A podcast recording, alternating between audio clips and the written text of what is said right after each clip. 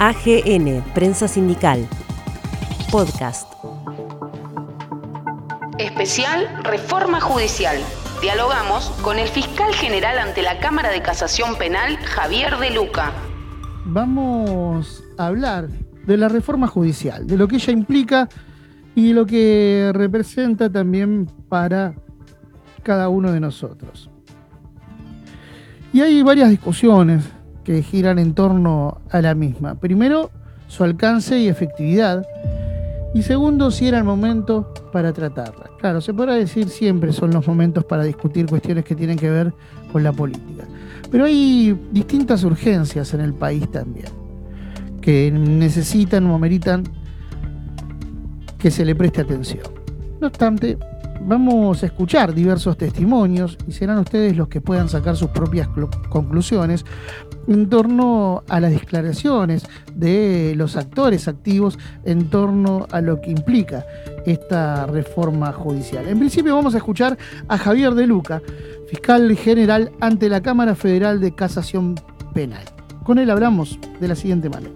Javier, ¿qué apreciación le merece este proyecto de reforma judicial y qué tan necesario es para los argentinos? Bueno, en primer lugar, yo eh, creo que esto no es exactamente una reforma, sino un proyecto de unificación de fueros eh, y de asignación, vamos a decir así, o de redistribución de competencias en el ámbito de la, de la, capital federal, de la justicia federal eh, en, el, territorio de la ciudad de Buenos Aires, y después la creación de una serie de, de tribunales en el interior. Esto creo que es básicamente eso, no es una reforma. La reforma, lo dice el propio mensaje, ¿no? Lo dice el propio mensaje. Es, y la idea que tiene es, este, digamos así, este, eh, frenar o de algún modo contrarrestar la concentración de poder que hay en, pocos jueces, ¿no? que eh, justamente el problema que es que los 12 juzgados federales eh, que hay en la capital federal en materia penal, eh, también ocurre lo mismo en contencioso administrativo, pero bueno, yo me refiero al ámbito penal, son los que de algún modo juzgan todos los delitos, todas las se realizan las investigaciones, sobre todo las denuncias, que hay de los funcionarios públicos nacionales, que se concentran mayoritariamente en la ciudad de Buenos Aires. El poder, el poder federal está en la ciudad de Buenos Aires, las cabezas de los tres poderes están en la ciudad de Buenos Aires, y entonces todos los, hechos que se consideran que son delictivos de estas personas eh, se concentran en la justicia por una cuestión territorial. Si, no sé si el Congreso estuviera si el Congreso Nacional estuviera en otro lugar que no fuera la ciudad de Buenos Aires, este, o el, Poder Ejecutivo estuviera como había estado el proyecto de Alfonsín, no sé, en Viedma, este, no tendríamos ese asunto acá. Entonces, este asunto estaría allá, porque allá sería donde, entre comillas, nacen, ¿eh? se crean eh, las los posibles delitos. ¿no? Eh, después, en cuanto a qué es necesaria, bueno, no, me parece que corre paralelo, en todo caso no, no le toca un pelo, digamos así, al, al, famoso, a la famosa reforma de verdad, que es la instauración del Código Procesal Penal Federal, de marcado corte acusatorio, ¿no? donde son los fiscales los que tienen el, poder de investigar, la carga de investigar, por supuesto con bajo el principio de lealtad y, neutralidad, en favor de la acción pública, pero siempre con un norte de búsqueda de la verdad y no de una de una lucha contra un supuesto enemigo que sería el delincuente, sino búsqueda de la verdad para saber si esa persona es o no eh, delincuente, ¿no? Eh, búsqueda de, la, digamos, la acción pública la manejan el Ministerio Público Fiscal con equipos de trabajo, grupos de trabajo, con controles internos y externos, y los jueces tienen una posición pasiva de control, de garantías, de control, de decidir, de decidir quién tiene razón, si el fiscal o la defensa, en pie de igualdad, y, entonces al final del cuento, digamos así, condenar o absolver a una persona imputada de un delito. Ese sería la misión típica de juzgar y no tener una, una posición proactiva al respecto. Bueno, esa reforma ya está dada, está sancionada, promulgada, ha tenido varias leyes modificatorias, eh, ha tenido un DNU que a mi modo de ver es inconstitucional del, del gobierno anterior porque se pone a, a, modificar y a este, derogar o a suspender la vigencia de, normas que son de neto contenido penal, como es el procedimiento en el ámbito punitivo. Este, pero bueno, ahí está, está dando vueltas por allí ese asunto y ya se puso en funcionamiento en, en las provincias de Salta y Jujuy y se espera que en poco tiempo se pongan en funcionamiento en otras regiones. ¿Para qué? Eso ya nos está, ya, ya nos está llegando, digamos, esas causas en apelación eh, en última instancia a la Cámara Federal de Casación Penal ya nos están llegando, ¿no? Es decir, en la, Cámara Federal de Casación Penal, donde yo soy fiscal eh, de esa Cámara, de, que actúo ante esa Cámara, soy fiscal de la Cámara de Casación, este, ahí ya nos están llegando las causas que vienen de esa jurisdicción con un código, con este código nuevo de, marcado corte acusatorio. Digo marcado porque no es profundamente acusatorio, tiene algunos problemas, ¿no? Eh, les han dejado a los jueces una serie de atribuciones que a mi modo de ver no corresponden. en cuanto. Sí, sí me decir una pregunta, sí. Cierre, cierre, cierre, cierre la idea, si podemos no, no, porque después pasaría, volvería al tema este de la ley que, que, se va a discutir, que se está discutiendo ahora, que por eso yo recién hice referencia a una cuestión paralela, que es el acusatorio va por otro lado. O sea, esta, esta, esta, este proyecto de ley de creación de juzgados o de fusión de fueros en la capital federal no, no, no cambia nada, no cambia nada en cuanto a lo otro. Sirve para la desconcentración del poder, para ordenar, para, para ordenar algunas cosas este, que funcionan de una manera, vamos a decir así, eh, complicada, de conflictos de competencia, de, de, bueno, etcétera, en el ámbito, en el ámbito que lo, mencioné, ¿no? Entonces estamos hablando de una descentralización.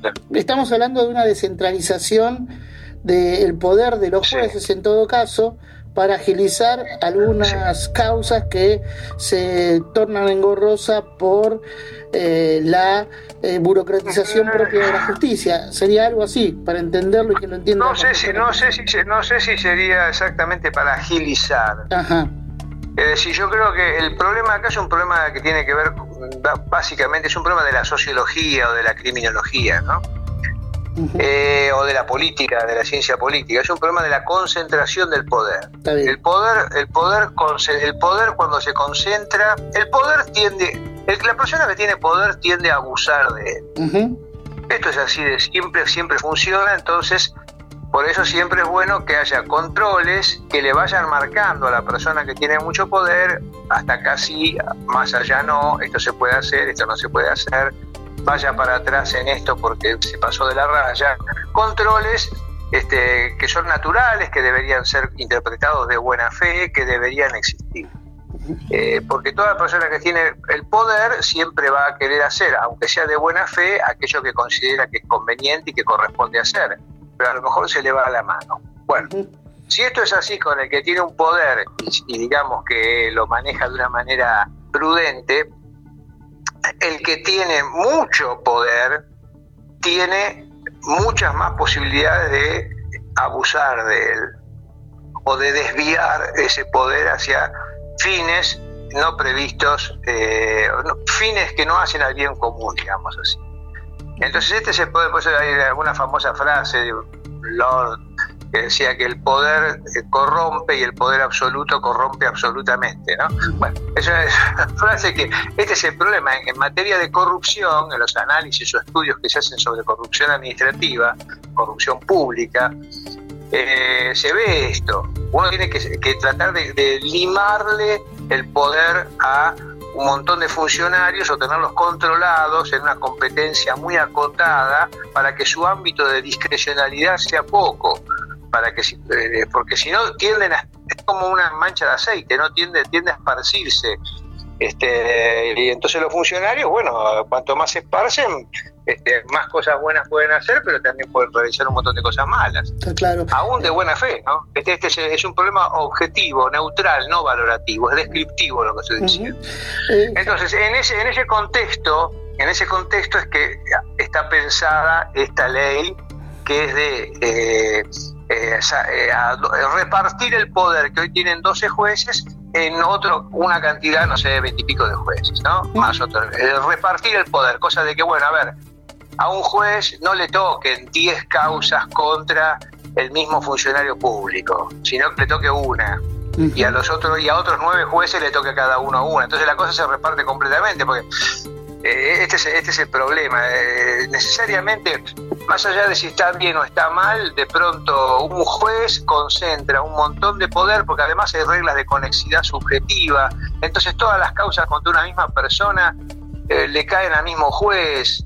Es, este, hay una serie de cosas que son este, lamentables desde este punto de vista, ¿no? Pero bueno, para, para ir finalizando y no robarle más tiempo, Javier, eh, en, la Argentina, en la Argentina se necesita otro tipo de justicia, eso por lo menos aparentemente está claro. Ahora, ¿qué tipo de justicia? Porque da la sensación para los que estamos de afuera, que no conocemos tal vez tanto lo que es eh, el intrincado universo del mundo judicial, eh, a priori uno puede prejuzgar que hay dos tipos de justicia.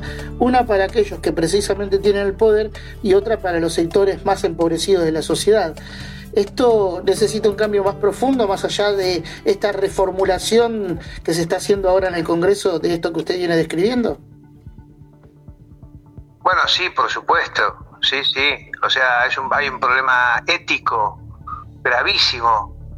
Hay un problema de. Hay una justicia que funciona en términos aristocráticos y no democráticos. Este es el, este es un problema histórico, cultural, eh, que no ha, no ha tenido la suficiente actualización o reforma, no ha recibido los cambios culturales que han impuesto este, pactos de derechos humanos, eh, justamente cambios culturales que tienen que ver con el juzgamiento de delitos de terrorismo de Estado, o sea, cosas que nunca más, valga la frase, eh, pueden ser ni siquiera pensadas o sospechadas de que pueden llegar a volver a ocurrir son cambios culturales muy fuertes que hay muchos sectores de la justicia que no, lo, no los han vivenciado. que el tema de, bueno de, manejarse de manejarse como, como una suerte de, señor feudal en algunos en algunos juzgados o fiscalías de tener em, gente empleada a su cargo que esto no debería ocurrir más los jueces deberían deberían sacarle a los jueces y a los fiscales todas las tareas administrativas y laborales que dedicarse solamente a juzgar a lo jurisdiccional. Y después el tema de capacitación, ahora se está, ese tema está, está vamos a decir así, eh, progresando positivamente, ¿no? Con temas de capacitación en cuestiones de género, cuestiones de violencia doméstica, en cuestiones de derechos humanos también porque no alcanza con una cuestión de capacitación tecnológica. Eso, eso, eso eh, la cuestión de la capacitación tecnológica, o sea, la modernización de la justicia no pasa porque cada juez tenga un teléfono inteligente, ¿se entiende? O una computadora súper, súper. No, la modernización pasa por lo que tenés adentro de la cabeza. Es decir, ¿para qué vas a usar la tecnología esa?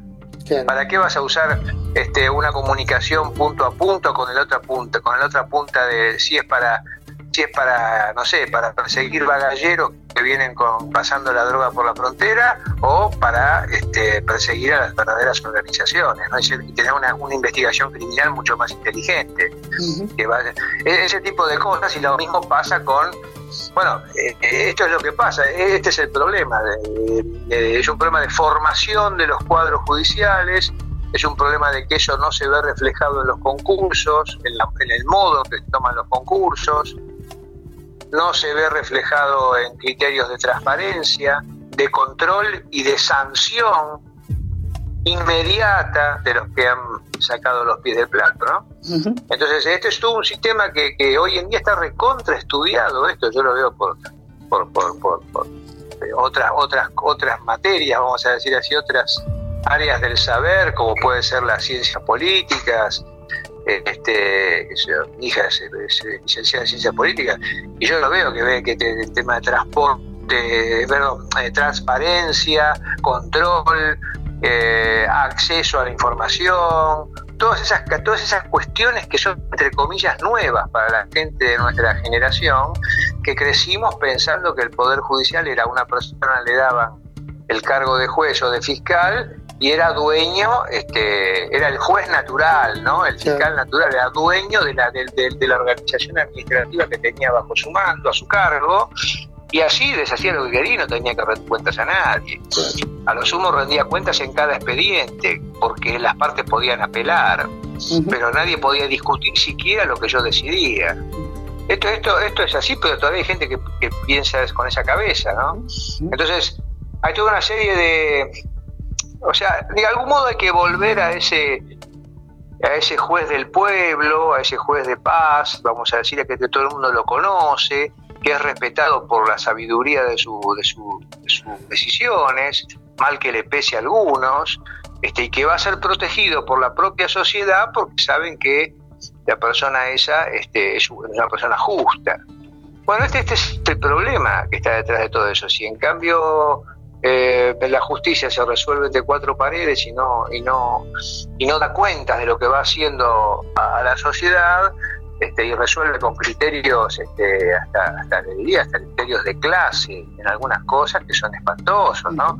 Presunciones en contra de, las personas que te diría que están, están, pasadas de moda, eso ya no, se lo cree nadie.